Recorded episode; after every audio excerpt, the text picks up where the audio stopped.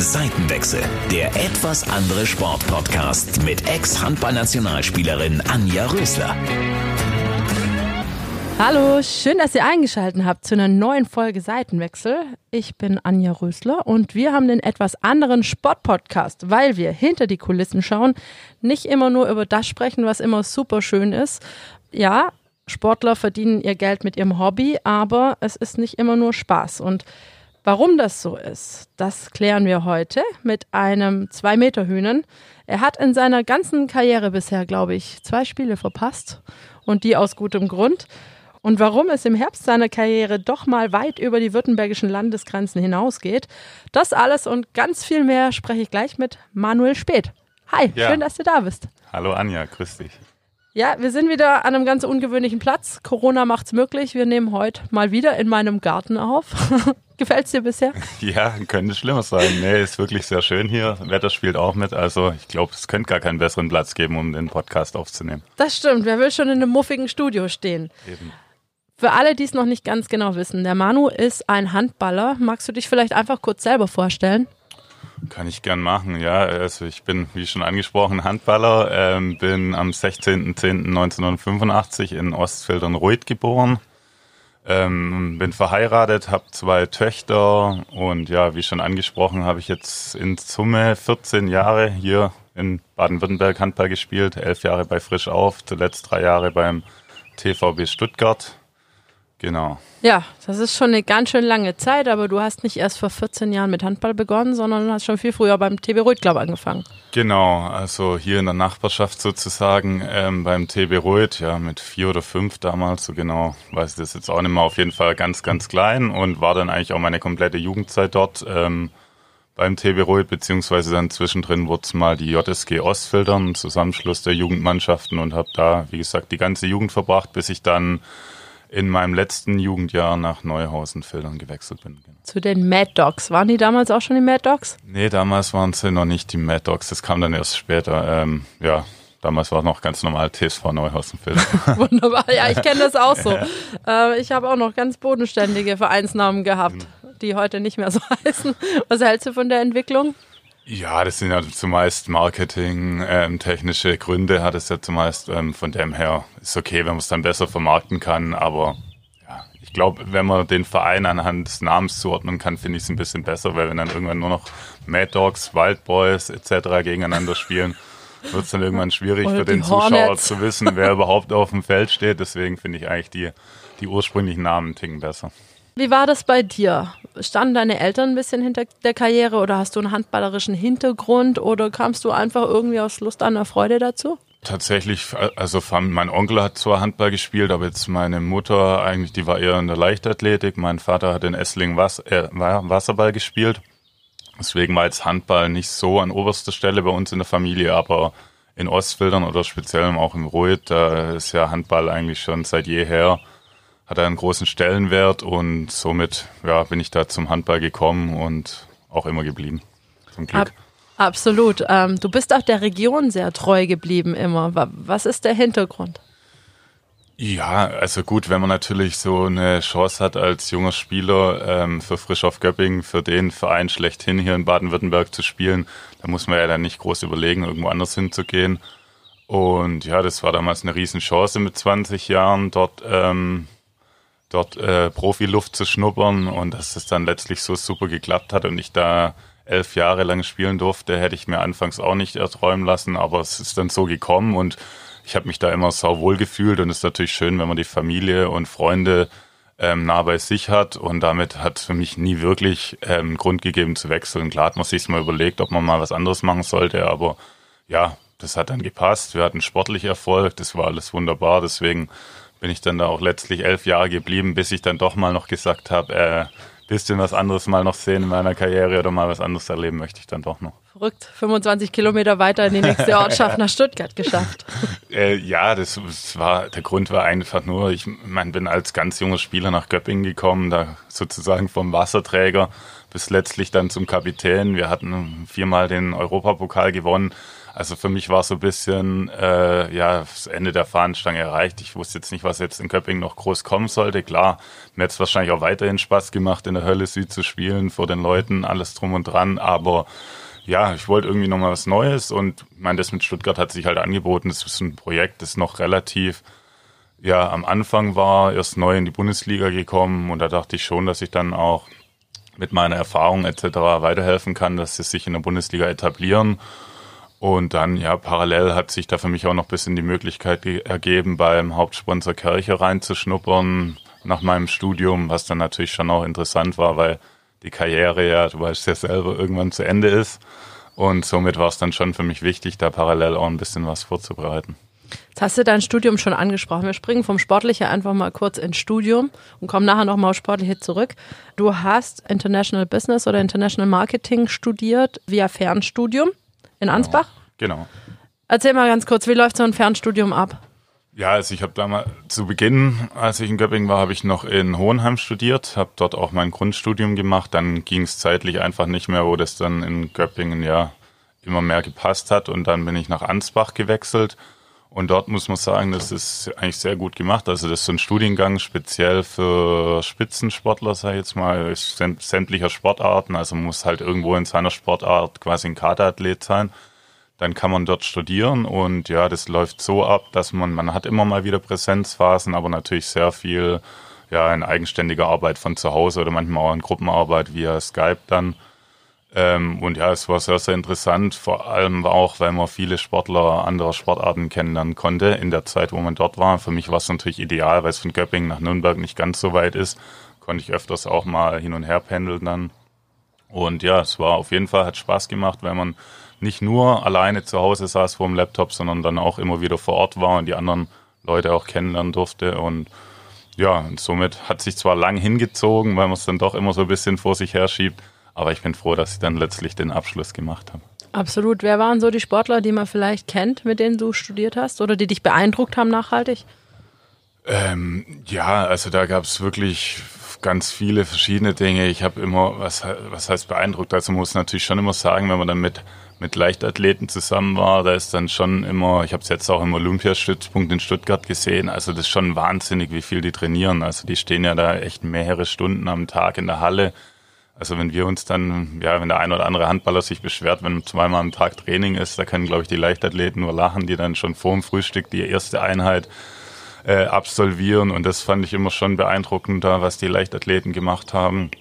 Ähm, ansonsten, ja, wo ich immer ein bisschen lachen musste, wenn man dann in der Mensa war und die Skispringer vielleicht gerade mal zum Mittagessen eine halbe Brezel gegessen haben. Äh, also die habe ich dann nicht unbedingt beneidet darum, wie die sich ernähren müssen. Äh, sonst, ich glaube, kurz oder ganz zu Beginn war ja auch mal Carla Borger, glaube ich, hier im Gespräch. Die unter anderem war dann mit, die habe ich auch dort kennengelernt ah, ursprünglich. Okay. Also die hat auch dort studiert, hat dann aber, glaube ich, nochmal noch mal gewechselt. Ansonsten, ja, waren auch verschiedene Handballer da. Also, ja, es waren so unglaublich viele. Ich müsste da jetzt nochmal genau nachdenken, schlimm. wen ich da alles getroffen habe. Aber Skispringer, ja, ich hatte in Nürnberg einen Physio, der war Skispringer, der war richtig gut. Der war eigentlich genauso mit Jens Weißflog, der wird ja vielleicht auch noch was ja, sagen. Klar.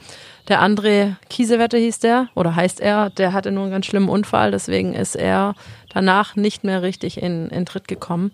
Aber der hat auch immer ein bisschen aus seiner Skisprungzeit er erzählt und das ist schon ganz schön heftig. Auch wenn er uns Übungen vorgemacht hat, wie sie einfach von Petsyball zu Petsyball springen, so zum Spaß, ohne dass sie gesichert sind. Das konnte ich gar nicht glauben, als ich es gesehen habe.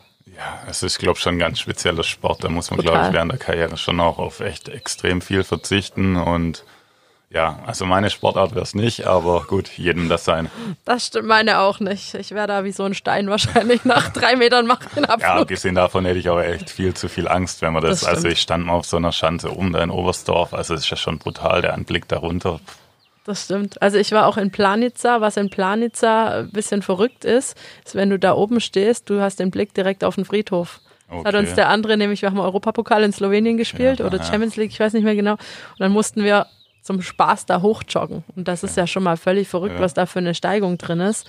Und der andere hat gesagt, ja, wenn euch das stört, dann steht mal oben und schaut mal auf den Friedhof. Okay, ja. Das ist schon ein bisschen Spätestens verrückt. dann wäre ich wahrscheinlich wieder umgedreht, ja. Ja, brutal. Ich, ja, auf den Donnerbalken hätte ich mich auch nicht gehockt. Genau, jetzt sind wir ein bisschen abgeschweift, was aber gar nicht schlimm ist. Erzähl mal ganz kurz, was willst du mit deinem Studium vielleicht später machen? Oder hast du schon irgendwie Gedanken an die Karriere nach der Karriere verschwendet? Ja gut, ich werde jetzt ähm, im Oktober 35, also das sollte man dann natürlich schon das eine oder andere Mal an die Zeit nach der Karriere denken, wobei ich jetzt nicht ganz konkrete Pläne habe. Also ich meine, es ist auch immer schwierig zu planen. Erstens weiß ich noch nicht, wie lange ich dann genau spielen werde. Zweitens ergibt sich oftmals was, wenn man dann tatsächlich aufhören möchte. Also ich habe jetzt hatte die Möglichkeit bei Kercher in verschiedenen Bereichen reinzuschnuppern, ähm, im Marketing oder auch im Vertrieb. Ähm, und ja, habe da viele interessante Bereiche kennengelernt und bin da auch relativ offen. Also ich habe mir damals mit dem Studium mit International Management auch bewusst so ein bisschen mehrere Türen offen gelassen, um da nicht jetzt irgendwie frühzeitig sich auf eins einzuschränken und somit ja bin ich da eigentlich recht flexibel und kann mir da verschiedene Bereiche auch vorstellen. Also es kann ja, wenn sich die Möglichkeit ergibt, äh, bin ich auch nicht abgeneigt, irgendwo im Sport was zu machen, aber es muss jetzt nicht. Also ganz im Gegenteil, ich habe sogar Lust, dann mal ähm, nach der Karriere auch mal noch andere Bereiche kennenzulernen und fand es dann auch bei Kircher gerade gut, dass man mal ja was anderes gesehen hat, außer nur den sportlichen Part. Absolut. Ähm, ich habe das auch festgestellt. Ich habe auch nebenher gearbeitet, meine letzten vier Handballerjahre, glaube ich. Es war schon eine sehr krasse Doppelbelastung, aber für den Kopf tut es unglaublich gut. Was war so deine Erfahrung mit nebenher ein bisschen arbeiten? Ja, also das war eigentlich auch schon immer beim Studium so, dass ich es dann, man musste sich zwar immer aufraffen, was zu machen, aber wenn man es dann getan hat, war es auch oft mal ganz gut, dass man sich ein bisschen ablenken konnte, je nachdem, wie es dann vielleicht gerade mal auch mal beim Handball lief, wenn es vielleicht mal nicht so gut war und man einfach mal gerade in Göppingen, da hat natürlich Handball einen sehr hohen Stellenwert. Wenn man dann vielleicht mal eine Phase hat, wo es nicht ganz so gut lief, war es auch mal ganz gut, wenn man mit dem Kopf mal ein bisschen abschalten konnte, an andere Dinge denken konnte. Und ja, so war es jetzt auch. Natürlich war das Praktikum zeitlich stark eingeschränkt. Also Handball stand natürlich immer an erster Stelle und äh, ja, ging da, ja, hatte oberste Priorität. Aber klar war es dann, wenn man mal ein bisschen Zeit hatte oder mal ein bisschen Luft, war es dann auch schön, wenn man einfach mal an was anderes denken konnte als den den Sport und sich anderen Aufgaben widmen konnte. Ja. Letzte Woche hatten wir ja Xenia Minuskaya zu Gast, auch eine Handballerin, die du wahrscheinlich auch kennst. Sie hat erzählt oder ist der Meinung, dass mentales Training, Sportpsychologen, viel zu wenig zum Einsatz kommen im Handball. Wie, wie siehst du das?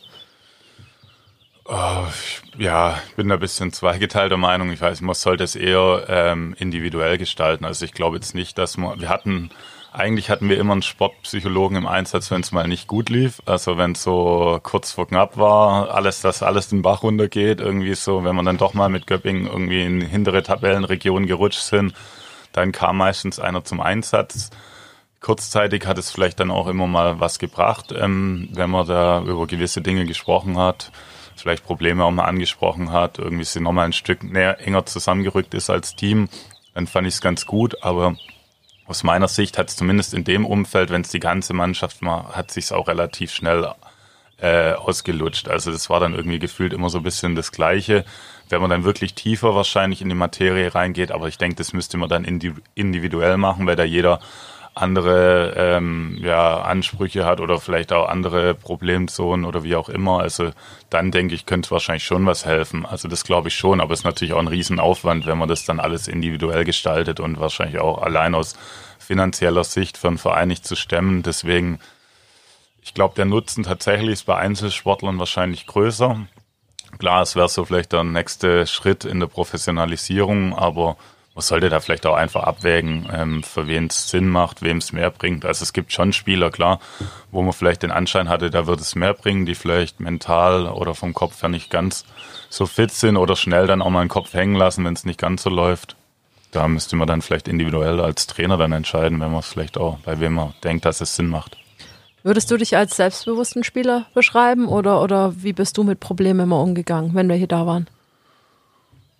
Ja, ich, so ein gewisses Selbstvertrauen, also Selbstbewusstsein, glaube ich, braucht man schon, wenn man auf dem Niveau auch ähm, Sport betreibt. Aber ich würde mich jetzt nicht als zu selbstbewusst oder so einschätzen. Also ich glaube, ich kann ganz gut einschätzen, was ich kann, was ich nicht kann und versuche da natürlich das Bestmögliche rauszuholen. Aber ja, ich war mir immer bewusst, ähm, irgendwie was meine Stärken sind und dann konnte ich mich schnell auch drauf besinnen und versuchen, die in mein Spiel einzubringen oder damit der Mannschaft zu helfen. Und wenn es dann mal nicht so gut lief, ja, mein Gott, ich meine, das gehört auch dazu. Also wenn man lang genug dabei ist, dass es jetzt nicht nur Phasen gibt, wo alles top läuft, ist ja klar. Deswegen habe ich mir jetzt nie so den, klar, man spielt immer selber lieber natürlich gut als schlecht, das ist logisch. Ähm, aber ja, man darf sich jetzt auch nicht verrückt machen, wenn man da mal ein, zwei Spiele hat, wo es vielleicht nicht so optimal läuft. Und das ist ja auch das Gute beim Mannschaftssport. Dann gibt es vielleicht mal einen Tag, wo man nicht so gut spielt und gewinnt am Ende trotzdem. Dann kann man auch schnell wieder einen Haken dran machen und im nächsten Spiel läuft es bei einem vielleicht selber wieder besser und man kann der Mannschaft wieder mehr helfen. Also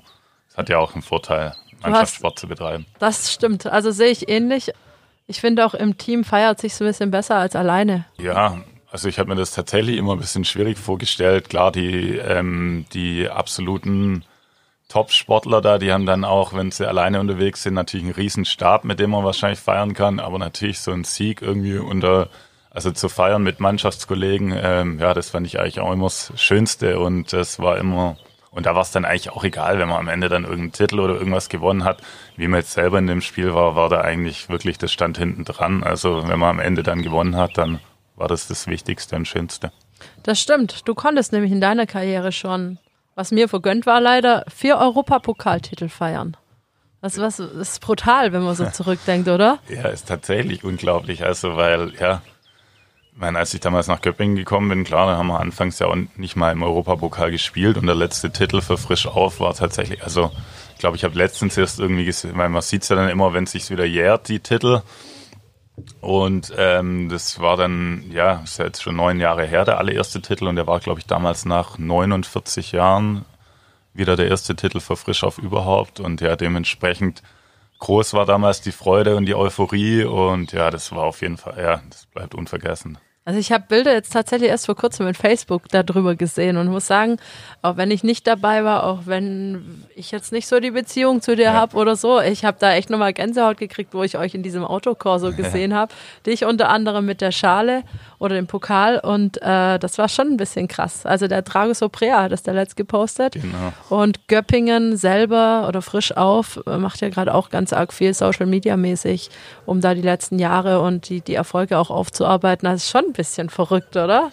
Ja, also es ist schon schön, wenn man da jetzt wieder an die ähm, Pokale erinnert wird. Und ja, damals, vor allem da beim allerersten Mal, da war es natürlich die Freude fast noch am größten, weil da tatsächlich so viele Jahre vergangen sind seit dem letzten Titel. Und da war wirklich die Hölle los in der Stadt. Also wir sind damals mit einem Autokorso von der Arena zum Rathaus gefahren und ja, links und rechts überall standen die Leute und waren dann da noch auf dem Balkon. Also ja, wenn ich jetzt so drüber nachdenke, kriege ich auch gleich nochmal Gänsehaut. Nee, das war schon, war schon richtig geil und ja, war auf jeden Fall eine schöne Zeit, ja. Ja, das ist schon, also ich habe das auch in Nürnberg erlebt, jahrelang. Erster FCN Frauenhandball war dort sehr erfolgreich. Und wir haben dann 2005 das Double geholt mit Pokal und Deutscher Meisterschaft. Und das da passiert ist, das war, brauche ich nur ein bisschen dran denken und kriege echt schon überall ja. Gänsehaut. So ein Gefühl, wenn man sich irgendwie konservieren, oder? Ja, also es ist schon, schon nochmal, ich, auch wir haben ja ein paar Jahre gehabt, wo wir in der Liga auch richtig erfolgreich sind, aber so ein Titel ist dann doch nochmal irgendwie was anderes und das ist, glaube ich, auch das, was dann letztlich am meisten hängen bleibt, also die, diese Erfolge und ja, also ich glaube, also bei mir sind die nach wie vor alle vier auch sehr präsent, weil irgendwie alle auf ihre Art und Weise besonders waren. Auch der letzte Titel, jetzt 2017, dann nochmal in der eigenen Halle, wo, wo schon klar war, dass ich dann auch wechseln wird danach, war natürlich auch nochmal was Besonderes. Ähm, zumal ich damals dann ja auch schon Kapitän war und wenn man dann als Erster den Pokal bekommt, ist dann vielleicht nochmal noch mal was Besonderes und ja, auf jeden Fall alle vier Erfolge richtig schön. Absolut. Wenn wir jetzt nochmal ein bisschen weiter blicken, du bist, wir haben es vorher ganz kurz angesprochen, nie so richtig über die württembergische Landesgrenze oder über die Stuttgarter Landesgrenze raus. Jetzt war es jetzt ein bisschen anders, als du es dir wahrscheinlich vorgestellt hast im TVB. Du hast ja, wenn ich so sagen darf, das letzte halbe Jahr, was du gespielt hast, also nicht die letzte halbe Saison, ja. war sensationell, was du da aufs Feld gebracht hast. War da die Enttäuschung groß, dass Stuttgart gesagt hat, du, wir planen aber trotzdem anders, egal wie du spielst? Ja, die, also man muss dazu sagen, der TVB hat mir eigentlich schon vor Beginn der Saison mitgeteilt, dass wir wahrscheinlich nicht verlängern oder ziemlich sicher nicht verlängern werden, was ich damals zu dem Zeitpunkt ziemlich überraschend fand, weil wir einen großen Umbruch hatten vor der Saison mit vielen neuen Spielern, ähm, viele auch die zuvor noch nie in der Bundesliga gespielt haben und da war eigentlich klar, dass ich für die Saison, weil auch viele etablierte gegangen sind, wie Baumgarten, Schweikart etc., die lange im Verein waren, ähm, und da war eigentlich klar, dass mir auch eine wichtige Rolle zukommt, eben weil ich die Liga kenne, weil ich ja schon lange dabei war. Und deswegen fand ich natürlich den Zeitpunkt ähm, schon ein bisschen überraschend, dass man da quasi schon vor der Saison sagt, egal wie es läuft, wahrscheinlich verlängern wir nicht. Und da war ich mehr überrascht. Jetzt zuletzt wusste ich natürlich, dass, ähm, ja, so wie es aussieht, nicht verlängert wird. Aber trotz allem ähm, hätte ich mir natürlich vorstellen können, auch aufgrund der gezeigten Leistung, wenn der Verein da auf mich zugekommen wäre, ob es vielleicht nochmal eine Möglichkeit gibt, dass ich nochmal verlängere, hätte ich es mir vielleicht vorstellen können. Aber ja, man hat gesehen, dass der Verein hinter seiner Entscheidung stand und dann auch die Leistung eigentlich nicht mehr so entscheidend war.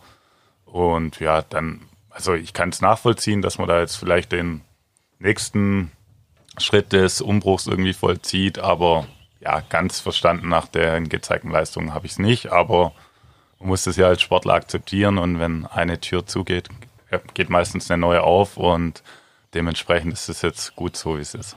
Über die neue Tür sprechen wir gleich, aber wie, das würde mich jetzt wirklich interessieren, wie geht man damit um? Wie schafft man es dann wirklich, so eine Top-Leistung abzurufen, wenn man weiß, eigentlich ist den Leuten egal, wie ich spiele? Ja, egal ja nicht. Also man hat ja trotz allem noch, ähm, man spielt vor Zuschauern, man will seinen Teamkollegen helfen, dass man eine erfolgreiche Saison spielt. Ähm, ja, ich bin sowieso der Typ, der immer, wenn er auf dem Spielfeld steht, eigentlich versucht, sein Bestes zu geben. Wie gut es dann letztlich ist, äh, muss man sehen. Aber also das ist ja eigentlich so mein Charakter. Deswegen stand es für mich eigentlich schon vor Beginn der Saison außer Frage, dass ich äh, immer mein Bestes gebe, egal ob jetzt der Vertrag verlängert wird oder nicht. Und man möchte sich dann ja auch ähm, gut von dem Verein verabschieden, mit einem guten Ergebnis, seinen Teil dazu beitragen. Und klar ist natürlich auch dann förderlich äh, für den für, für den nächsten Vertrag oder wenn man irgendwo anders hinwechseln will, wenn man gut spielt. Dementsprechend ähm, ja, hatte das ja natürlich mehrere Gründe, dass man sich da bis zum Ende voll ins Zeug legt. Jetzt hast du dich, so viel darf ich schon mal verraten, gegen den Handball in der Region entschieden. Hast ähm, auch ausgeschlossen von vornherein, vielleicht ein bisschen niederklassiger anzugreifen und da dich vielleicht beruflich zu setteln. Wie, wie kamst du dem Schritt? Oder warum hast du dich gegen, sage ich mal, hier die Region entschieden? Ja, also ganz ausgeschlossen hatte ich es nicht. Das war schon eine Überlegung. Also ich hatte da auch mit, ähm, ja, ist ja kein Geheimnis, mit den zwei vielleicht Top-Vereinen der Region, zumindest mit Bloching und Neuhausen, ähm, intensive Gespräche und hätte mir das schon auch vorstellen können, da sportlich jetzt einen Schritt kürzer zu treten und dann parallel den Berufseinstieg zu forcieren.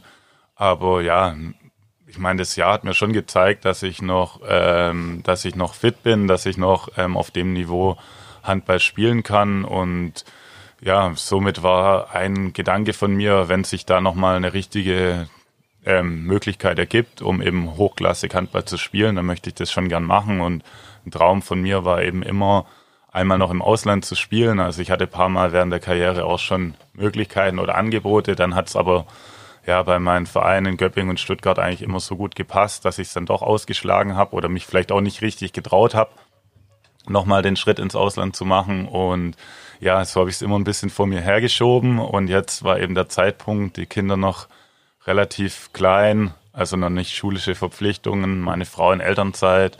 Also eigentlich ein perfekter Zeitpunkt, um dann doch nochmal den Schritt zu machen. Genau, jetzt geht's nämlich ins Ausland. Wo geht's denn hin? Genau, ja, jetzt hat sich das ähm, ja zum Glück ergeben, trotz der Corona-Krise etc. Wir hatten jetzt schon längers Gespräche, hat sich jetzt natürlich aufgrund der ja, prekären Situation überall auf der Welt ein bisschen alles hingezogen. Und aber ich bin sehr froh, dass es jetzt letztlich geklappt hat. Und ja, ich werde zum FC Porto wechseln nach Portugal. Mit dem FC Porto, da triffst du, glaube ich, auf einen alten Bekannten, zumindest einen auf jeden Fall, mit dem Magnus Andersson. Ja, genau. Also wir hatten eine sehr erfolgreiche Zeit in Göppingen zusammen, haben da ja unter anderem in den drei Jahren zweimal den Europapokal gewonnen hatten seither auch immer wieder Kontakt und ja, jetzt hat sich eben ergeben, dass wir nochmal zusammenarbeiten und da freue ich mich sehr drauf. Ja. Genau, der wird nämlich dort dein Trainer sein. Hat das eine Rolle gespielt für deine Entscheidung oder war das eigentlich egal? Naja, es hat, glaube von beiden Seiten eine gewisse Rolle gespielt. Also er hat mit mir zusammengearbeitet, weiß, ähm, ja, was er mit mir bekommt oder weiß, ähm, was für ein Typ ich bin. Und genauso hat es natürlich bei mir auch eine Rolle gespielt. Ich denke, gerade wenn man jetzt ins Ausland geht, ist natürlich, wenn man jetzt auch nicht die Sprache spricht, also es wäre jetzt vielleicht ein Stück weit schwieriger, wenn es ein portugiesischer Trainer gewesen wäre. So kann ich mich natürlich, weiß ich zum einen, was er von mir verlangt oder was er, was er erwartet, ähm, kenne sein Spielsystem, kann mich natürlich auch bestens mit ihm unterhalten. Das ist natürlich schon von Vorteil, also hat natürlich schon auch eine Rolle gespielt, klar. Und Champions League? ist dann auch wieder da oder überhaupt erstmal da. Ja, also das ist jetzt natürlich, ja, wie gesagt, das ist jetzt natürlich, ähm, ja, für mich äh, besser jetzt eigentlich nicht kommen können. Also das ist sowohl privat natürlich ähm, als auch sportlich ähm, absolut ja, tolle Möglichkeit und tolles Abenteuer und ja, dass ich jetzt nochmal in meinem Alter sogar nochmal zu meinem ersten Champions League Einsatz komme, ähm, ja, das ist einfach nur Wahnsinn und freue mich riesig drauf. Brutal. Also ich, ich freue mich wirklich sehr für dich, weil du ein sehr. Ich habe so viel Respekt vor der Leistung, die du bringst, weil augenscheinlich bist du nicht derjenige, oder das macht auch deine Position ein bisschen als Kreisläufer. Da steht man nicht immer an vorderster Front oder ganz hinten, wo man ganz arg auffällt. Aber du arbeitest unglaublich für deine Mannschaftskameraden. Warum hast du dir die Kreisläuferposition ausgesucht? Ja, ausgesucht ist vielleicht ein bisschen übertrieben. Ähm, nee, ich habe in, in der Jugend sogar mal im Tor gespielt, lang dann eigentlich auch im Rückraum. Also ich habe tatsächlich bis zur A-Jugend im Rückraum gespielt. Erst dann mit dem Schritt nach Neuhausen ähm, hat mich mein damaliger Trainer Markus Locher, der immer noch in Neuhausen Trainer ist, ähm, an Kreis gestellt, weil damals der Kreisläufer von Neuhausen wiederum ähm, gewechselt hat und da war dann auf der Position irgendwie Bedarf. Und er meinte, dass ich da ganz gut geeignet für bin und war wahrscheinlich im Nachhinein nicht so schlecht die Entscheidung. Also ich vermute mal, dass sich als Rückraumspieler nicht so weit gebracht hat. Allein schon wegen der Sprungkraft, weil die ist bei mir nicht so gut ausgebildet und ja, da hätte ich wahrscheinlich dann Probleme bekommen auf höherem Niveau. Ich muss auch ehrlich sagen, wenn man dich so übers Feld schlappen sieht, äh, befürchtet man manchmal, dass da ein paar Linien im Weg sind, weil du die Füße wirklich so gut wie gar nicht anhebst. Ja, man muss ja die Kraft sparen. Ich habe viele Jahre fast immer in Göppingen 60 Minuten gespielt. Da muss man, da lernt man dann, wie man sich möglichst äh, äh gut die Kraft einteilen kann, damit man das 60 Minuten übersteht. Ja, das ist natürlich ein guter Plan. Hätte ich mal früher dran denken sollen. Hätte man mal früher sprechen müssen. Ja. Nein, aber nochmal ganz im Ernst. Der Schritt ins Ausland ist ja wirklich ein großer Schritt. Ich habe es mich nie getraut. Ähm, jetzt hast du noch eine Familie mit im Gepäck. Wie, wie plant man das? Was kommt da alles auf einen zu? Ja, also wir haben ja jetzt, wie gesagt, ist ja jetzt noch nicht so lange klar, dass es tatsächlich klappt. Ähm, aber wir hatten schon länger Gespräche, damit konnten wir schon ein paar Dinge in die Wege leiten oder haben über einige Dinge nachgedacht und klar, ähm, jetzt vor allem mit Familie, da ist dann natürlich nochmal ein bisschen mehr zu beachten. Ich meine, wir haben jetzt ja auch ein Haus, das wir dann in der Zeit irgendwie weiter vermieten müssen und klar, die äh, meine große Tochter geht in den Kindergarten, da muss man dann schauen. Also es gibt schon einige Dinge zu beachten, aber ja, wie schon gesagt, meine Frau ist in Elternzeit, also dahingehend ist das schon mal ganz gut. Also sie braucht da jetzt nicht irgendwie, irgendwie muss sich da einen Job oder so umschauen. Also das ist dann ganz gut und ja, son, ansonsten kommt mir da, hilft mir da der Verein auch sehr dort ähm, dann, was die Wohnungssuche und so weiter angeht. Also klar, es gibt einige Dinge zu tun, aber ja, die Freude ist so groß, dass man das gerne macht und ja, ist auch spannend, ja nochmal was Neues zu sehen. Absolut. Und Porto ist, glaube ich, nicht das schlechteste Pflaster, mal so schön. Ich meine, für uns hier im Süden Deutschlands ist es ein bisschen schwierig, ans Meer zu kommen. Ja, genau. Also ich war, wir haben schon zweimal mit Göppingen dort gespielt und war jetzt tatsächlich auch erst letzten Sommer zum Urlaub dort. Haben so eine kleine Rundreise gemacht, Spanien, Portugal und konnte mich also schon überzeugen, dass es dass man es dort ganz gut aushalten kann. Es ist eine wunderschöne Stadt und direkt noch am Meer. Also ja, ich glaube, zum Leben kann man sich nicht so viel Schöneres aussuchen. Das ist richtig. Ähm, deine Tochter wird dort in den Kindergarten gehen. Wird das ein internationaler Kindergarten sein oder wird das oder wie, wie stellt ihr das euch überhaupt vor mit der Sprachbarriere? Weil ihr ja, glaube noch nicht Portugiesisch sprecht, oder? Nee, also was den Kindergarten angeht, ähm, da ist es tatsächlich so, dass es dort so einen deutsch-portugiesischen Kindergarten gibt. Ähm, das ist jetzt noch nicht hundertprozentig fix, aber wir hoffen natürlich, dass das klappt und dann wäre das eine ganz gute Lösung, dass sie sich, ähm, dass sie vielleicht dann schon auch die Sprache mitbekommen durch die anderen Kinder, aber wenn sie dann vielleicht mal ein Problem oder was anderes hat, ähm, dass sie dann schon auch mit ihrer Muttersprache dann eben auf die Erzieherin zugehen kann.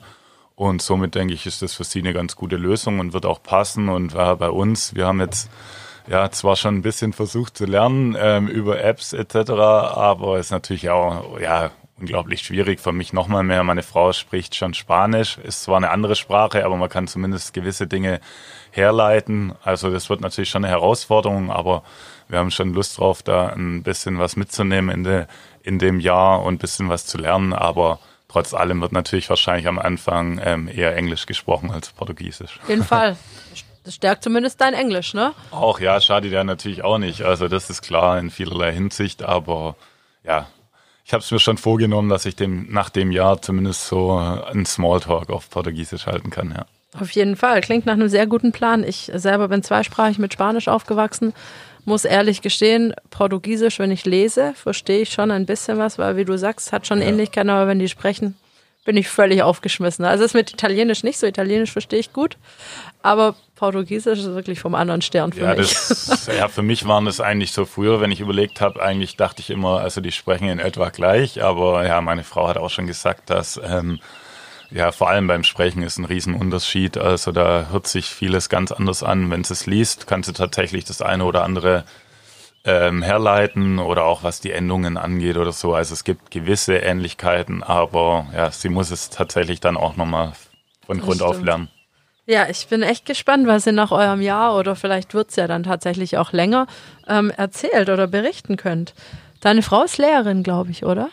Nee, nee? Äh, nee, die ist keine Lehrerin. Die ähm, hat jetzt zuletzt auch bei Kirche gearbeitet. Also die hat damals auch International Business studiert ähm, und ja, schon, da hat man noch lang keine Beziehung zu Kirche. Ähm, hat sie damals ihr, ihr Masterstudium dort abgeschlossen und jetzt auch zuletzt dort ähm, gearbeitet in der Unternehmensstrategie. Wie komme ich auf Lehrerin? Dachte, ich hätte es irgendwo gelesen. Verrückt. Weiß nicht. Ich glaube, sie wäre eine gute Lehrerin geworden, aber äh, nee, ist sie tatsächlich nicht. Aber wer weiß, vielleicht. Äh, Portugiesisch-Lehrerin nachher ja, dann. Keine Ahnung. An der VHS oder vielleicht so. Passiert noch was. Genau. Ja, genau. Der FC Porto, hat er mit euch über die Familienplanung gesprochen oder hat er, damit er sicher gehen kann, dass du alle Spiele spielst? Ach so, was das angeht, ähm, nee, tatsächlich nicht, aber ähm, ja, Jetzt haben wir ja gerade erst das zweite Kind bekommen, deswegen ähm, glaube ich, besteht da jetzt keine Gefahr in der nächsten Saison, dass da ein weiteres dazukommt. Ja, also zur Erklärung, das war natürlich ein kleiner Spaß. Der Manuel hat wirklich Unglaubliches geschafft. Er hat in seiner Karriere zwei Spiele verpasst. Nicht, weil er verletzt war, sondern weil dort seine Töchter auf die Welt kamen. Ist auch irgendwie verrückt, oder? ja, also es ist tatsächlich äh, ja ganz witzig und dass es jetzt wirklich zweimal so gekommen ist. Ähm, ja, eigentlich unglaublich, aber es sind auf jeden Fall, ähm, ja, bessere Gründe gibt's ja nicht, um ein Spiel zu verpassen und so werde ich das immer, immer in meinem Kopf behalten ähm, und kann dann später mal den Töchtern das vorhalten, dass mir, dass mir zwei Spiele in Gang versaut. nee, Quatsch, natürlich, ja, eine schöne Geschichte und ich, eigentlich dachte ich jetzt bei meiner zweiten Tochter, da war der Geburtstermin ursprünglich ähm, Ende Januar, dann dachte ich schon, ja, es passt ja wunderbar, da ist eh Pause. Ähm, da kollidiert es nicht mit irgendeinem Bundesligaspiel. Dann hat sie sich aber doch noch zwei Wochen länger Zeit gelassen und prompt war wieder das erste Spiel in Lemgo. Natürlich mit einer weiten Reise, dass ich da nicht antreten konnte. Und ja, aber ist jetzt so. Und äh, wie gesagt, das war überhaupt nicht schlimm. Und ja, wie gesagt, in dem Moment dann äh, denkt man auch 0,0, dass man irgendein Spiel verpasst, weil ähm, so schön bei der Geburt dabei zu sein, dass das natürlich alles überwiegt, ja. Da hat man bisher andere Sachen im Kopf, glaube ich, als Handball. Also das war da meine geringste Sorge. Ja, auf, auf jeden Fall. Also gerade jetzt bei, bei dem Spiel in Lemgo, da war es dann erst so, dass er am nächsten Tag äh, auf die Welt kam. Also da konnte ich mir dann tatsächlich sogar noch das Spiel anschauen. Der Jungs bei der ersten, bei der Geburt von der Nora, meiner größeren Tochter, ähm, war zeitgleich auch das Spiel und also ich habe keine Sekunde irgendwie an das Spiel gedacht. Also das ich glaube, als Frau hätte ich auch irgendwas genommen, irgendeinen Infusionsständer oder so. Und hätte ja was erzählt, wenn du dann neben mir Handball guckst. Ja, ja, nee, da, da verschwendet man keinen Gedanke dran, das ist klar. Ja, ich glaube, die Kleine wollte ihrer großen Schwester wahrscheinlich die große Bühne lassen dafür, oder? Ja, äh, ja, es hat irgendwie so sollen sein und ist gut so, wie es ist, auf jeden Fall. Wie bespricht man das mit seinem Verein? Also sagt man, hey, der Geburtstermin naht oder war das ein Problem, das zu klären oder sagt da jeder, ja klar, also völlig verständlich? Ähm, ja, es ist tatsächlich nicht ganz so einfach, weil man weiß ja nie so wirklich, äh, wann geht's los, wann man hat zwar diesen Geburtstermin, aber es kommt ja auch in den seltensten Fällen wirklich dann zum Termin. Es ist natürlich schon schwierig, ein bisschen zu planen. Jetzt damals in in Göppingen irgendwie, da war es dann das Spiel in Kiel, also auch eine sehr weite Reise, da wo man aller Voraussicht nach äh, keine Chance gehabt hätte, rechtzeitig zurückzukommen. Und dann ging es tatsächlich noch los, so zwei, drei Stunden vorm Flug nach Kiel. Aber ich hatte davor schon dann ähm, ausgemacht, dass ich die Reise nicht mit antrete. Ähm, hat dann, ja, hat sich dann auch eh alles so ergeben, dass es gar nicht wäre möglich gewesen. Ähm, dieses Mal war es jetzt auch so mit ähm, Stuttgart, dass ich da ähm, vorab schon gesprochen habe, wenn es bis zum Spiel nicht da ist, dass ich dann auf jeden Fall nicht mit nach Lemgo gehe. Ähm, der Jürgen hat es dann auch, der hat selber zwei Jungs, hat es dann natürlich auch akzeptiert, ähm, weil er weiß, wie schön es eben ist, so eine bei einer Geburt dabei zu sein. Und deswegen, ja, hat es zweimal zum Glück geklappt und da bin ich auch sehr froh drüber. Absolut. Jetzt seid ihr eine vierköpfige Bande, die nach Portugal reist. Ihr habt noch eine Katze Diego. Was genau. macht ihr mit der? Ja, den nehmen wir natürlich auch mit. Also ja, ja, ähm, ja nee, wir haben den jetzt schon knapp vor zehn Jahren, haben wir den aus dem Tierheim in Essling geholt und ähm, ja, der gehört ja auch zur Familie dazu, deswegen war da eigentlich nie die Überlegung, den irgendwie abzugeben oder sonst was. Also wir hoffen natürlich, dass wir dort eine Wohnung finden, wo man ähm, gut unterbringen können, wo er vielleicht auch ein bisschen Ausgang hat nach draußen, weil er es gewohnt ist, eben bisher auch immer viel draußen zu sein und deswegen ist auf jeden Fall unser Plan, den mitzunehmen. Ihr habt, ähm, wenn ich so auf Social Media, aber auf deinem Instagram-Kanal verfolge, habt ein rechtes Traumhaus, würde ich sagen. Also ich kenne nur die Terrassenbilder nach draußen in die Weinberge, aber das sieht schon richtig, richtig gut aus. Ihr lebt da, wo andere gerne Urlaub machen, habe ich manchmal das Gefühl. Ja, kann man fast schon so sagen. Nee, wir hatten damals echt Glück, dass wir vor drei Jahren eigentlich ziemlich genau mit dem Wechsel hat es geklappt. Also wir haben schon viele Jahre vorher immer mal wieder so ein bisschen nach Häusern oder Wohnungen geschielt, weil wir hatten, also wir kommen beide von hier. Für uns war eigentlich klar, dass wir, dass wir unser Leben hier verbringen werden bei Familie und Freunden. Und dann war irgendwie so Essling, hat es uns schon immer ein bisschen angetan, weil es einfach ein schönes Städtchen ist, irgendwie auch gute Anbindungen in alle Richtungen. Und haben wir immer so ein bisschen danach geschielt, mal nach Essling zu ziehen. Und dann, als vor drei Jahren, irgendwie haben wir da ein Haus gefunden, ja, wunderschönes Haus direkt an den Weinbergen. Und da haben wir gesagt, da müssen wir auf jeden Fall zuschlagen. Hat dann Gott sei Dank alles geklappt, haben es dann noch, ähm, ja, äh, umgebaut, weil es ein bisschen älteres Haus ist und es ist wirklich total schön. Und das wird uns wahrscheinlich auch mit am schwersten fallen, äh, da auszuziehen. Ähm, aber klar, jetzt bei, meine, wir ziehen ja irgendwo hin, wo es auch sehr schön ist. Von dem her kann man das natürlich verschmerzen und wir kommen ja irgendwann wieder zurück. Deswegen, ja. Wie macht ihr das? Zieht ihr mit Möbeln nach Portugal? Wird es was Möbliertes werden oder wie, wie macht ihr es überhaupt mit eurem Haus in Deutschland?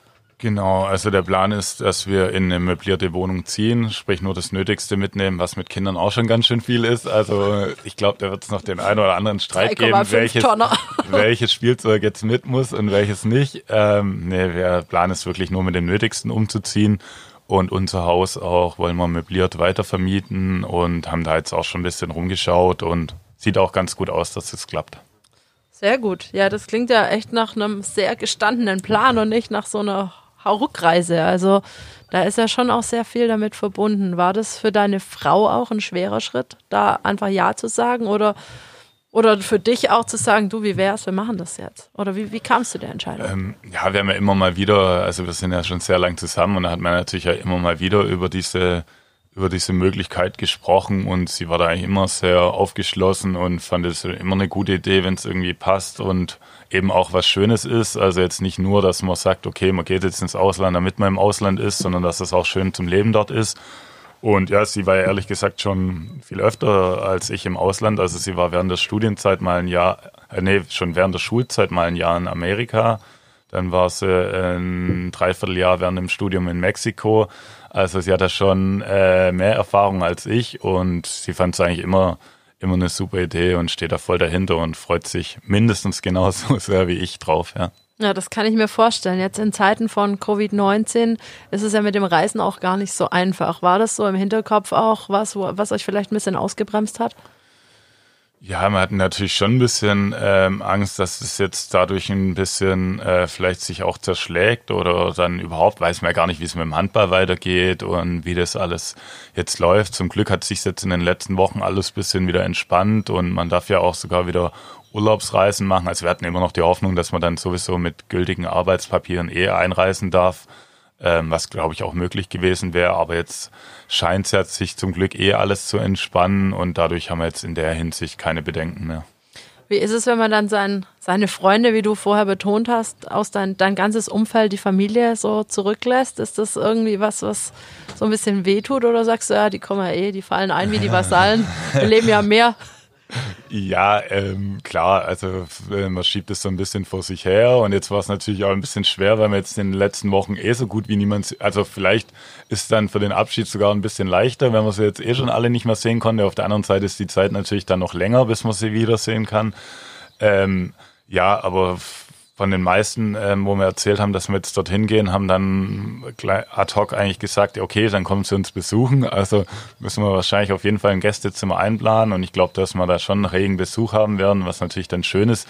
Es wird mit Sicherheit nicht einfach, wenn wir es wie gesagt gewohnt sind, dass wir alle um uns rum haben, auch klar Omas, Opas, was ja dann auch mit Kindern immer sehr sehr gut ist, wenn man da mal jemand hat, der einen unterstützt. Also es wird mit Sicherheit nicht ganz so einfach, aber ja, die Zeit, also mal schauen, ob es dann noch vielleicht noch länger wird, aber jetzt ist ja erstmal von ein Jahr und jeder weiß ja, wie schnell so ein Jahr rum ist. Also deswegen, ja, ich glaube, es ist überschaubar und dann freuen wir uns umso mehr, wenn wir sie dann wieder bei uns haben. Auf jeden Fall. Wie, hat, wie haben gerade eure Eltern so drauf reagiert, dass ihr mit Sack und Pack, also mit den Kindern vor allem auch jetzt erstmal ein Jahr weggeht? Wie war das für die so? Ähm, ja, wir hatten es ja auch öfters mal angesprochen, dass es vielleicht so mal kommen könnte. Ähm, daher war es jetzt nicht ganz ähm, unvorbereitet. Aber klar, ich glaube, ähm, unsere Eltern, denen geht es, glaube weniger um uns als um ihre Enkelkinder mittlerweile. Nee, wahrscheinlich um beides. Aber natürlich haben sie fast jetzt ähm, mehr Zeit immer mit den Enkelkindern verbracht und da verpasst man natürlich in einem Jahr auch mehr, weil da natürlich dann ja ständig ähm, die Entwicklung voranschreitet, die Kinder unglaublich schnell wachsen etc. Und ähm, ja, die haben wirklich auch viel Zeit mit denen verbracht, deswegen werden sie die wahrscheinlich mehr vermissen. Aber jetzt gerade ähm, eine Mutter hat zum Beispiel schon ähm, einen Flug gebucht tatsächlich für die, den Zeitraum, wenn meine Tochter Geburtstag hat im September. Ah, also ich glaube, dass sie regelmäßig kommen und somit. Und heutzutage ist ja dann zumindest auch äh, mit FaceTime etc. möglich, dass man sich da regelmäßig sieht. Ich glaube, die Verbindung ist auch ganz ordentlich. Ja, es gibt tatsächlich von Stuttgart nach Porto äh, über zwei Airlines Direktflüge. Also ja, ist jetzt wirklich nicht so ein großes Problem, da mal auch mal über ein Wochenende zu Besuch zu kommen. Ich muss ein bisschen lachen, weil ich jetzt auch Bilder von meiner Familie im Kopf habe, wie man, sobald ein Kind da ist oder äh, ein Enkelkind in dem Fall, kurz mal ganz schnell in den Hintergrund rückt. Weit in den Hintergrund. Ja, das stimmt. Deswegen weiß ich genau, was du gerade gemeint hast. Also die Erfahrung habe ich auch gemacht. Ich kriege noch ein kurzes Hallo und dann, tschuh, weg sind sie. Genau. Alle. Ja, gut, aber es ist ja irgendwie auch verständlich und man, man selber ähm, kommt ja auch nicht mehr so richtig dazu, mit den Eltern zu sprechen, weil meistens sind dann die Kinder dabei und dann spielen die natürlich eine größere Rolle.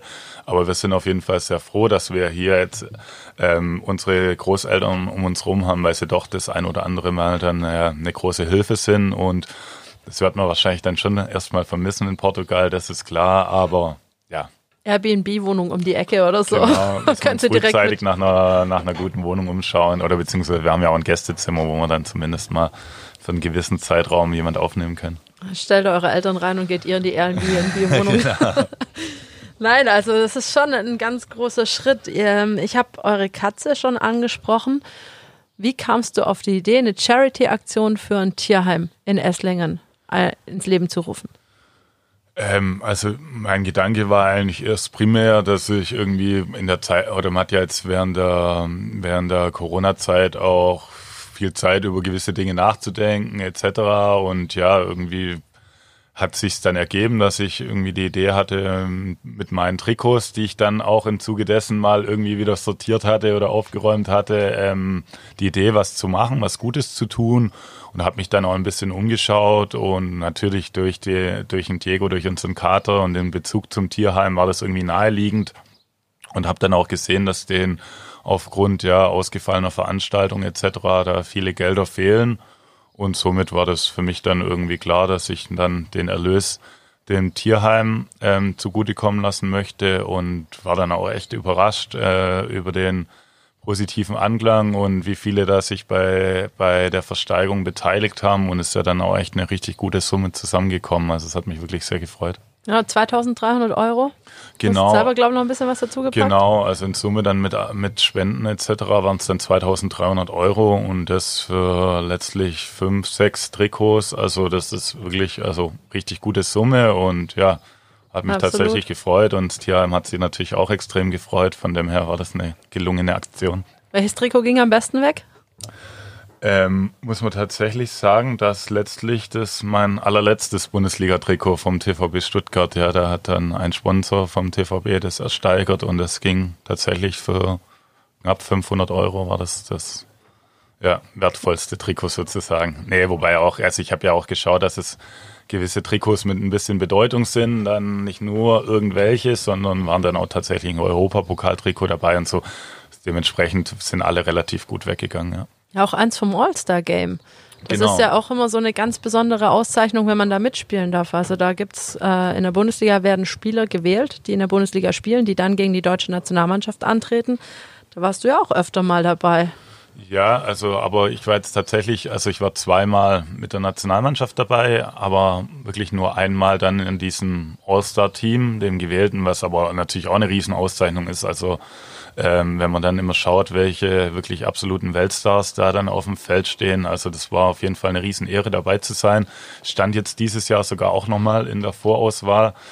Äh, bin dann knapp auf dem dritten Platz äh, gescheitert. Ähm, es wäre natürlich nochmal eine schöne Sache gewesen, ist jetzt letztlich eh ausgefallen, aber es war natürlich trotzdem nochmal eine Riesenehre, ähm, da überhaupt in der Auswahl zu stehen. Und ja, wenn man dann immer schaut, wer, welche Namen da noch links und rechts stehen, ähm, ist das natürlich schon eine tolle Sache. Absolut. Wie ist es denn mal mit so einem, also einem absoluten für mich Weltklasse-Spieler, Damagoj Duvniak oder Andy Schmid zusammenzuspielen, gerade als Kreisläufer?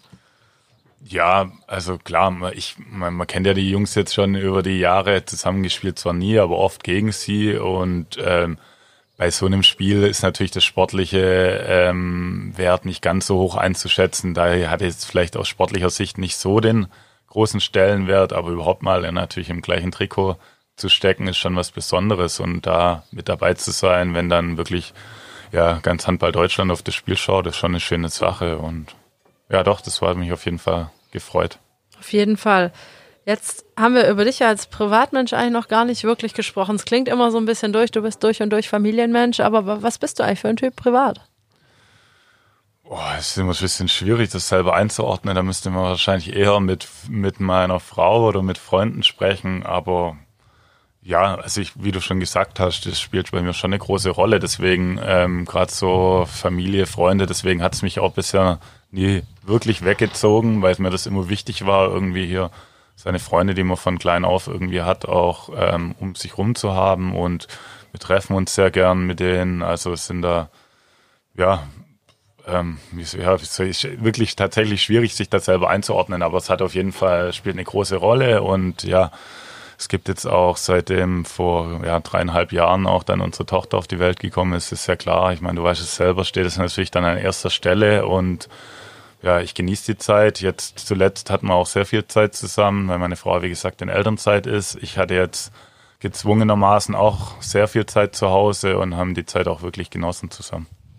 Ja, ähnlich geht's uns auch, aber würdest du dich eher als sehr ausgeglichenen Menschen beschreiben oder doch auch mal aufbrausend? Also auf dem Feld erlebt man dich eigentlich recht ruhig, aber manchmal ist da schon so eine kleine Explosion da, weil du bist ja wirklich auch in der Abwehr ein unglaublich wertvoller Spieler, der da auch mal wirklich draufhauen muss, wenn mal jemand draufzuhauen also hat. Ich glaube tatsächlich, wie du mich jetzt auf dem Spielfeld beschrieben hast, passt auch ganz gut zu Hause. Also normal ausgelassen, aber es bleibt dann auch nicht aus, ähm, äh, mal, dass man mal dann vielleicht ein bisschen lauter wird. Äh, ich muss jetzt schon mir auch Verhör verschaffen zu Hause äh, mit drei Mädels. Äh, da muss man dann ab und zu mal durchgreifen.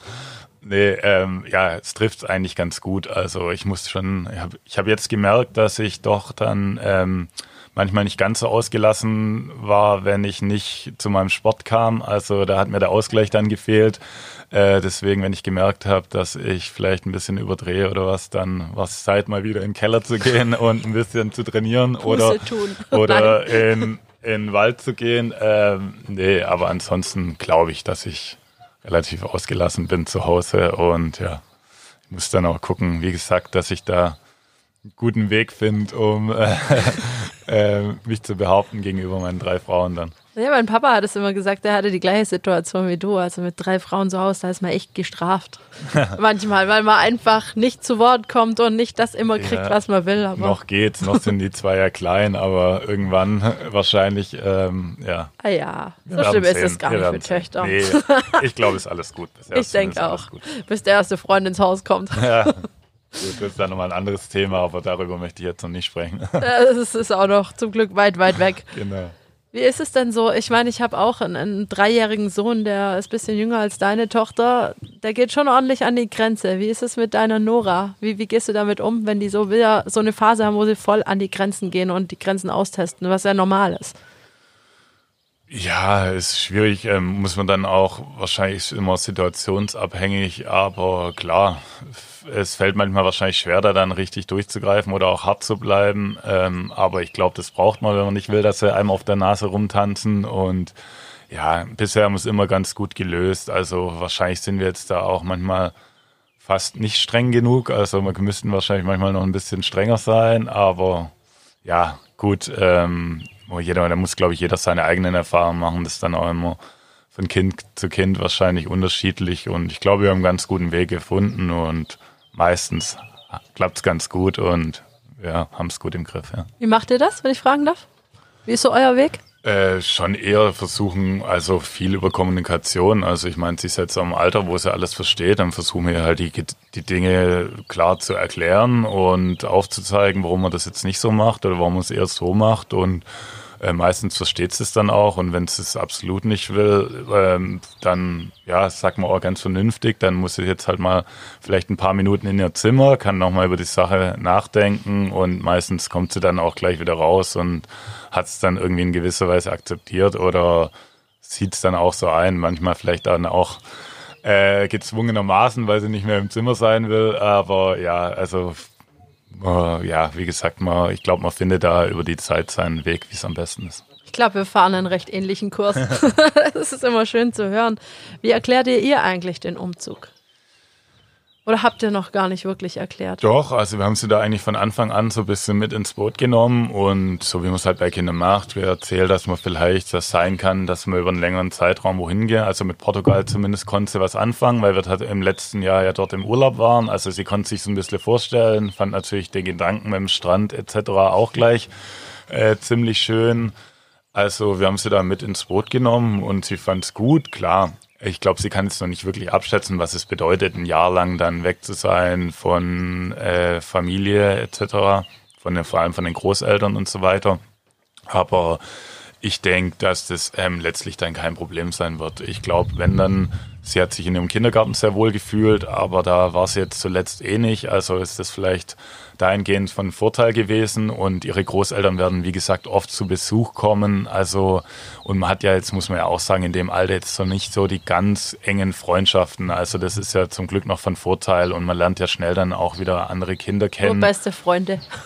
Ja, also, ähm, nee, ich glaube, ähm, ja, vielleicht wird es manchmal nicht ganz so einfach, aber das wird es für uns auch nicht und ich glaube, dass wir das zusammen dann aber schon hinkriegen. Ich glaube sogar, dass die Kinder das wahrscheinlich noch mal leichter wegstecken, weil die, wie du sagst, ähm, sehr schnell Freunde finden auch und, und sehr schnell sich anpassen, habe ich so das Gefühl. Ich glaube auch, zumindest in einem gewissen Alter. Also vielleicht, wenn sie dann tatsächlich in die Schule gehen würde, wäre es vielleicht nochmal eine andere Nummer. Jetzt im Kindergarten glaube ich auch. Also wenn, wenn wir da, wenn es mit dem Platz klappt und alles und sie da schnell Anschluss findet, dann Kinder können sich ja sowieso mit Händen und Füßen verständigen. Also die müssen ja oftmals gar nicht die gleiche Sprache sprechen. Von dem her habe ich da jetzt auch nicht so die ganz großen Bedenken, dass das nicht klappen könnte. Ich muss auch sagen, unser Sohn hat äh, in dem Kindergarten, in dem er ist, ein ganz cooles Konzept. Die haben zwei italienische Erzieherinnen, die mit den Kindern nur Italienisch sprechen. Die haben zwei Erzieherinnen aus dem, haben so ein Austauschprogramm einfach, die kommen für ein okay. Jahr und die sprechen wirklich nur Italienisch mit den Kindern und das klappt super. Also der Anton singt auch am liebsten ein italienisches Kinderlied die ganze Zeit. Okay, ja, das habe ich jetzt noch nicht gehört, aber es klingt auch spannend und so ähnlich stelle ich es mir dann auch ähm, in Portugal vor, bei diesem deutsch-portugiesischen Kindergarten, wo eben auch Erzieher oder Erzieherinnen sind, die Deutsch sprechen, aber e, genauso Portugiesisch und ich denke, dass das dann in Kombination ganz gut klappen kann. Absolut.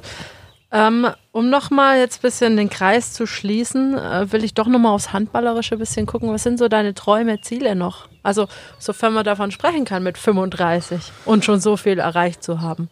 Ja, also Träume, Ziele. Ähm, ich meine, ein Traum oder ja, Ziel, wie man es nennen mag, ähm, erfülle ich mir jetzt quasi mit dem Wechsel ins Ausland und dann natürlich noch zu so einem absoluten Top-Club. Also das ist natürlich eine Riesensache. Ich meine, der portugiesische Handball hat sich in den letzten Jahren unglaublich entwickelt. Gerade jetzt FC Porto, ich meine, zuletzt bis ins Achtelfinale der Champions League gekommen, dann auch nur aufgrund eben Corona konnten sie da nicht weiterspielen, portugiesischer Meister. Also ja, da hat man natürlich schon noch ein paar Ziele vor Augen. Klar, ähm, freue ich mich unglaublich, wenn es denn dann endlich mal wieder losgeht, dass ich dann doch noch mein erstes Champions League-Spiel auch mal machen kann. Und wenn es dann äh, mit Porto dann noch zum ein oder anderen nationalen Titel reicht, wäre es natürlich auch eine Riesengeschichte. Also ich habe zwar die Europapokalsieger, aber war jetzt noch nie Meister oder Pokalsieger. Also ja, es gibt auf jeden Fall einiges zu erreichen und da freue ich mich schon drauf. Das klingt sehr, sehr gut. Wenn du jetzt über dein Leben so nachdenkst, über deine Karriere, gibt es so irgendwas, wo du sagst, hey, das hätte ich, ich würde es niemals anders machen? Oder gibt es irgendwas, wo du sagst, hm, okay, weiß nicht? Ähm, nee, bei mir war es so ein bisschen so, also es war irgendwie nie so wirklich geplant, Profi-Handballer zu werden. Man muss auch dazu sagen, ich habe jetzt in der Jugend nie in irgendeiner Auswahl oder irgendwas gespielt. Also bin äh, da eher so ein bisschen reingerutscht, sage ich jetzt mal, mit dem Wechsel nach Neuhausen. Ja, dann war es dritte, vierte Liga. Also da hat man gedacht, okay, ähm, also ich hätte auch damit leben können, wenn da irgendwie so das Ende gewesen wäre und hätte mich da auch wohl gefühlt. Ähm, dann kam die Anfrage von Göppingen und ich habe dann parallel eben mein Studium angefangen und da war es für mich total einfach zu sagen, gut, ich probiere es mal. Also es wäre damals kein Beinbruch gewesen, wenn es irgendwie nicht geklappt hätte, weil ich habe parallel eh mein Studium gemacht. Also wäre da hätte sich irgendwie für mich nichts geändert. Und damals habe ich einfach gesagt, gut, ich probiere es mal. Und dass es dann jetzt so irgendwie seinen Lauf nimmt, äh, ist im Nachhinein eigentlich echt ja einfach nur irgendwie ein Traum, dass irgendwie mit meinem Hobby dann jetzt so so über so viele Jahre auch mein Geld verdienen konnte oder ähm, da irgendwie auf allerhöchstem Niveau mich messen konnte. Und dementsprechend war das eigentlich, ich wüsste jetzt nicht, was da hätte jetzt besser laufen können. Also das ist so quasi außen Nichts ein bisschen, also nicht außen Nichts. Natürlich habe ich mein Leben lang Handball gespielt, aber es war jetzt nie irgendwie vorherzusehen, dass es tatsächlich zu so viel reicht. Und dementsprechend, ja, also ich bin total glücklich und zufrieden, wie alles gelaufen ist. Und jetzt mit dem Schritt natürlich nach Porto noch, ähm, ja, wie gesagt, kann es mir eigentlich nicht besser vorstellen. Ja, absolut. Das klingt so ein bisschen nach so einem ja, Blockbuster aus den USA, der ganz große Traum, der einfach sich erfüllt, weil man ein bisschen ja, dafür arbeitet. Ja, das, ja, ist, also das ist jetzt nicht so, der, es kam jetzt nicht von ungefähr. Natürlich habe ich immer ähm, vor allem dann auch ähm, in den Anfangsjahren natürlich, um da Fuß zu fassen bei Göppingen, unglaublich viel getan. Hatte da mit dem, mit dem Velimir Petkovic natürlich auch einen, einen, sehr guten Förderer und auch mal einen harten Hund, aber der hat natürlich da ja mir schon sehr viel mitgegeben für den weiteren Weg und da konnte ich extrem viel lernen und er hat auch früh auf mich gesetzt, ähm, wo ich vielleicht noch gar nicht so weit war. Also hatte da schon sehr viel Glück, dass der da auf mich gebaut hat. Und es war dann am, klar, am, vor allem am Anfang auch nicht immer einfach. Aber ich glaube, das war dann schon so der Grundstein für die restliche Karriere. Liebäugelst du nochmal damit, irgendwann doch nochmal in der ersten Liga zu spielen oder sagst du, ja, hu, ich glaube, das Kapitel ist eigentlich geschlossen oder denkst du da gar nicht drüber nach? Ähm, ehrlich gesagt habe ich jetzt äh, noch nicht drüber nachgedacht. Also ja, so ein bisschen gefühlt, ich habe es ja auch ein paar Mal angesprochen, so ähm, jetzt, dass eigentlich die Bundesliga-Karriere für mich vorbei ist, muss ich schon sagen. Also ich weiß jetzt nicht, ob ich nach dem Schritt dann nach Portugal dann nochmal tatsächlich in die erste Liga zurückkomme, aber ausschließen würde ich es jetzt Stand heute nicht. Aber ich denke dann eher, vielleicht, wenn es sich irgendwie ergibt, dort nochmal irgendwie zu verlängern oder was, dann, dann da nochmal ein Jahr dran zu hängen. Aber ich glaube, wenn wir dann wieder zurückkommen, dass dann eher der Schritt ansteht, ähm, vielleicht ein bisschen kürzer zu treten und dann tatsächlich dann das Berufliche zu forcieren. Was macht es mit einem, wenn man die Saison ja so komisch abbrechen muss? Also eigentlich gar nicht damit rechnet und dann denkt man so, ich glaube, der letzte Spieltag wäre jetzt irgendwann angestanden, äh, denkt man darüber nach, oh, das hätte jetzt irgendwie mein letztes Bundesligaspiel sein können oder ist es eigentlich komplett raus aus dem Kopf? Nee, also anfangs, so kurz nach dem Abbruch, hat man noch mehr drüber nachgedacht. Je länger die ganze Sache dann ging, hat man sich so für sich selber irgendwie schon so ein bisschen abgeschlossen. Aber klar, hätte man sich natürlich lieber jetzt ähm, nach den drei Jahren in Stuttgart oder insgesamt der Zeit in der Bundesliga gern anders verabschiedet, irgendwie ein bewusstes bewusster das letzte Spiel vielleicht nochmal wahrgenommen. Also mein allerletztes Spiel wäre dann auch in Flensburg gewesen, ähm, wo ja auch das letzte Spiel vom Holger Glandorf gewesen wäre. Also es wäre wirklich nochmal schöner Rahmen gewesen für so ein letztes Spiel. Es wäre schon nochmal was Besonderes gewesen, aber ja, äh, man kann es nicht ändern. Und äh, ich hatte noch das Glück, dass wir ja noch unsere Derbys gegen Göppingen und Balingen noch zum Glück noch spielen konnten in der vollen Porsche Arena und somit nochmal auch schöne Spiele da gehabt, auch erfolgreiche Spiele und die bleiben auf jeden Fall noch im Kopf hängen. Ja. Ja, das hast du schön zusammengefasst, muss man sagen. Also klar, so kann man es natürlich betrachten. Ist es so dein Weg, wie du mit, ja, ich will sagen, mit Enttäuschung oder so umgehst? Einfach gar nicht lange drüber nachdenken oder, oder wie gehst, wie machst du das? Ja, zum einen, also vor allem, wenn sie dann auch nicht selbst verschuldet sind. Also es bringt jetzt nicht so viel, sich darüber aufzuregen, ähm, weil man kann einfach nichts dagegen tun. Also das kam jetzt und man muss sich dann auch immer ein bisschen vor Augen führen, dass das dann ja auch ein bisschen Jammern auf hohem Niveau ist. Also klar hätte ich gerne meine letzten Bundesligaspiele gemacht, aber zu dem aktuellen Zeitpunkt, also da trifft es viele andere deutlich härter. Und dann ist es zwar irgendwie schade, aber ähm, also jetzt auch nicht das Schlimmste auf der Welt. Das ist, ist man kann es verschmerzen und es war jetzt eine schöne Zeit und Ende jetzt nicht ganz so gut, aber es geht ja irgendwie weiter. Also da haben jetzt in der aktuellen Situation andere mit viel größeren Problemen zu kämpfen. Deswegen wäre das jetzt da auch ein bisschen vermessen, sich da groß drüber aufzuregen. Abschließend, was erhoffst du dir noch von dem Schritt nach Porto, beziehungsweise was habt ihr noch zu bewältigen? Wann geht es überhaupt für euch richtig los? Ähm, ja, also das geht jetzt wirklich Schlag auf Schlag. Also wir müssen jetzt hier noch ein paar Dinge klären, gerade mit dem Haus etc. Dann ähm, ja, dort noch ein paar Sachen in die Wege leiten. Also es gibt noch einiges zu organisieren und es ist jetzt wirklich, also wir werden Anfang Juli tatsächlich dann mit unseren Sachen ähm, rüber, beziehungsweise wir fliegen. Also und unsere, Gott sei Dank, unsere Väter haben sich angeboten, mit einem Sprinter, Oha. mit einem Sprinter unsere Sachen runterzufahren. Also das ist soweit auch eigentlich auch schon organisiert. Und wir werden dann Anfang Juli tatsächlich ähm, nach Porto ziehen und ähm, Stand jetzt, weiß man nicht genau, wie sich alles entwickelt, aber ist dann am 20. Juli der Trainingsbeginn dort. Somit haben wir dann noch ein paar Tage, um ähm, Stadt etc. genauer kennenzulernen und noch ein bisschen Urlaub dann zu machen. Ja. Verraten dürfen wir ja schon, dass du in Porto warst und schon die Wohnung rausgesucht hast. Ja, genau. Also ähm, ich war jetzt letzte Woche, ich wäre gern schon ein bisschen früher mal hingeflogen, aber das hat sich dann ja aufgrund der bekannten Situation alles ein bisschen verzögert und jetzt war ich letzte Woche mal da, um vor Ort ein paar Dinge zu klären, auch nach Wohnungen zu schauen, Kindergarten und so, ist dann doch nochmal, auch nochmal mit einem Trainer dann zu sprechen, ähm, ist dann doch immer nochmal besser, wenn man das alles vor Ort machen kann und auch persönlich, wie irgendwie ständig nur übers Handy oder über irgendwelche Nachrichten. Und somit habe ich dann schon mal wieder nochmal den ersten oder einen frischen Eindruck ähm, von der Stadt bekommen und auch vom Verein. Also habe da auch die ähm, anderen Personen, Teammanager etc. mal kennengelernt, weil bisher kannte ich ja tatsächlich nur einen Magnus persönlich, den Rest dann nur über Gespräche. Und somit, ja, habe ich da jetzt nochmal einen guten Eindruck von ähm, dem Verein und der Stadt bekommen und es war sehr schön. Macht Lust auf mehr? Auf jeden Fall. Also ich kann, äh, ja, ich freue mich riesig, wenn es dann tatsächlich losgeht und ich dann auch nochmal äh, alle Mitspieler kennenlernen etc. Also ja, ich bin bereit äh, für die Aufgabe und freue mich sehr drauf. Abschließend habe ich jetzt noch eine Frage. Wie nimmst du vielleicht anderen, die eventuell, ob es jetzt durch den Sport, ist ja egal, aber im Beruf hat man ja auch manchmal die Möglichkeit, ins Ausland zu gehen.